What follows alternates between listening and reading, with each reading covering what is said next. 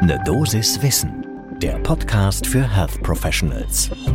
Guten Morgen und willkommen zu Ne Dosis Wissen. Hier geht's werktags ab 6 Uhr in der Früh um Themen, die für euch im Gesundheitswesen interessant sind. Heute ist es die Frage, was die Energiekrise eigentlich mit den Praxen der niedergelassenen Ärztinnen macht. Ich bin Dennis Ballwieser, ich bin Arzt und Chefredakteur der Apothekenumschau und ich darf euch eine Dosis Wissen im Wechsel mit meiner Kollegin Laura Weißenburger präsentieren. Heute ist Dienstag, der 14. März 2023. Ein Podcast von gesundheithören.de und Apothekenumschau Pro die Stiftung Gesundheit, mit der wir von der Apothekenumschau, die auch eine Dosis Wissen herausgibt, eng zusammenarbeiten, die hat Ärztinnen und Ärzte, die niedergelassen sind, befragt. Und zwar im Dezember 2022. In dieser Befragung für den sogenannten Medizin-Klima-Index ging es unter anderem um die Energiepreissteigerungen und was die eigentlich mit den Praxen macht. Denn während es für die Kliniken umfangreiche Unterstützungspakete gibt, sind die Praxen da weitestgehend auf sich selbst gestellt. Das lohnt in jedem Fall einen genauen Blick zum ersten Kaffee des Tages. Der Hintergrund dieser Frage, der liegt, glaube ich, auf der Hand. Die Energiepreise, sowohl was die Versorgung mit Strom angeht, als auch was die verschiedenen Heizmöglichkeiten angeht, die sind natürlich gestiegen im vergangenen Jahr, vor allem wegen des Kriegs in der Ukraine.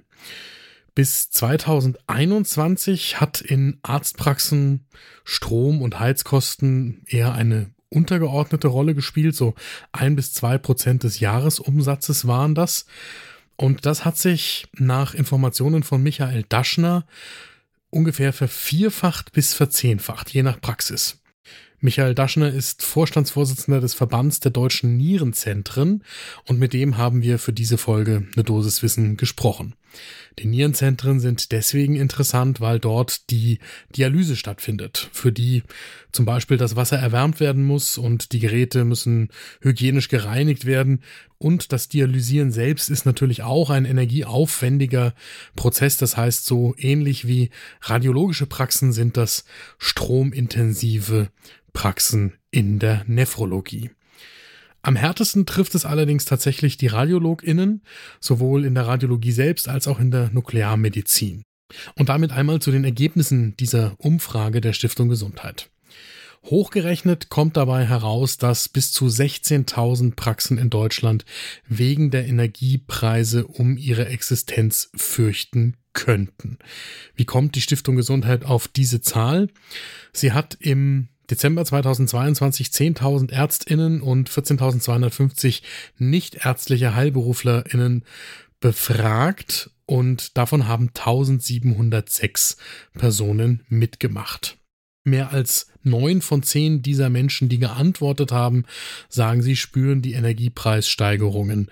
Und zwar etwa die Hälfte sagt, es ist noch erträglich, mehr als ein Drittel sagt, es hat schon ein erhebliches Maß angenommen und jede zwanzigste Praxis ungefähr, also knapp unter fünf Prozent, sagt, ihre Existenz ist wegen dieser Energiepreissteigerungen bedroht. Und wenn man das jetzt hochrechnet, also diese knapp fünf Prozent von den 1700 noch was, die da geantwortet haben, dann kommt man auf diese Zahl von rund 16.000 Praxen, die im Maximum um ihre Existenz bangen könnten wegen der Energiepreissteigerung.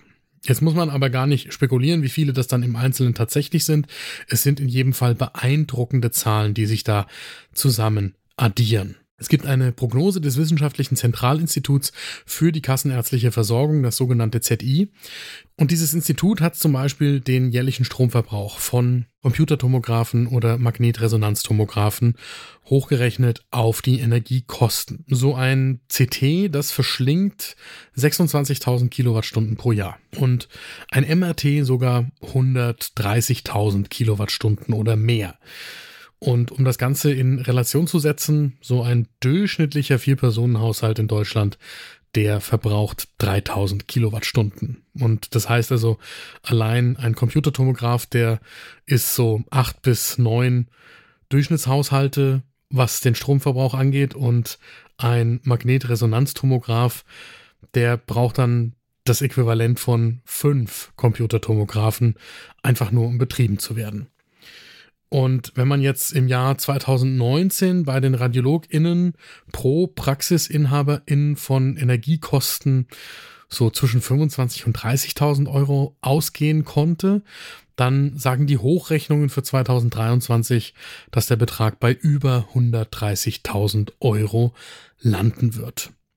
Und da sagt uns Michael Daschner im Gespräch ganz klar, Stromkosten wie zum Beispiel für die Dialyse oder auch MRT oder CT, die sind nicht wirklich zu reduzieren. Also natürlich, wenn man die PatientInnen weniger behandeln würde, was in der Dialyse nicht geht, in der Radiologie ist das vorstellbar, dass man die Diagnostik einschränkt, aber dann könnte es quasi auch Einsparungen geben. Oder wenn man die Zeiten, zu denen dialysiert wird oder diagnostiziert wird, stärker eingrenzt, als das heute der Fall ist. Aber ob das nennenswerte Auswirkungen hat, das weiß eigentlich keiner.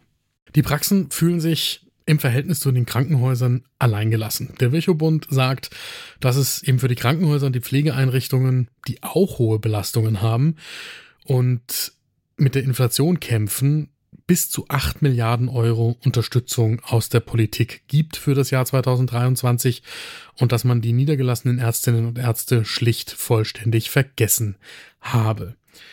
Michael Daschner sagt das noch etwas direkter. Wir haben einen Gesundheitsminister, der bei all diesen Dingen immer auf die Krankenhäuser schielt und die ambulante Versorgung nicht im Fokus hat. Und das heißt, die Praxen wissen schlicht und ergreifend nicht, wie es mit diesen Zahlen und der Belastung weitergehen soll.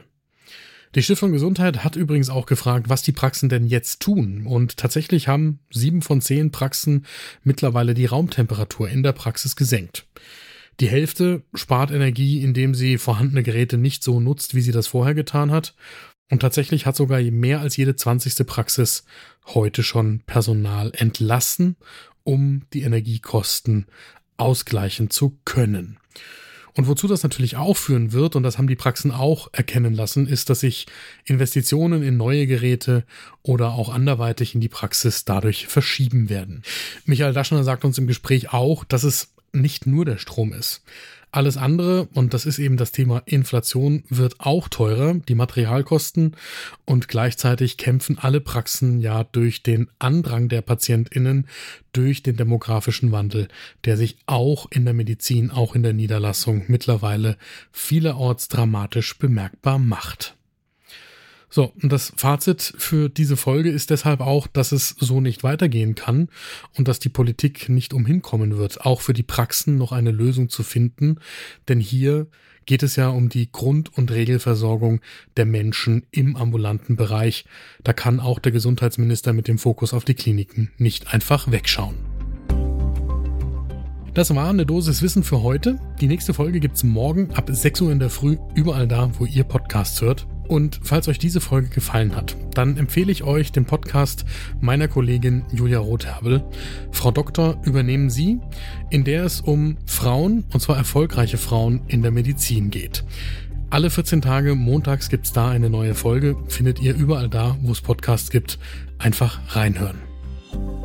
Ein Podcast von gesundheithören.de und Apothekenumschau Pro.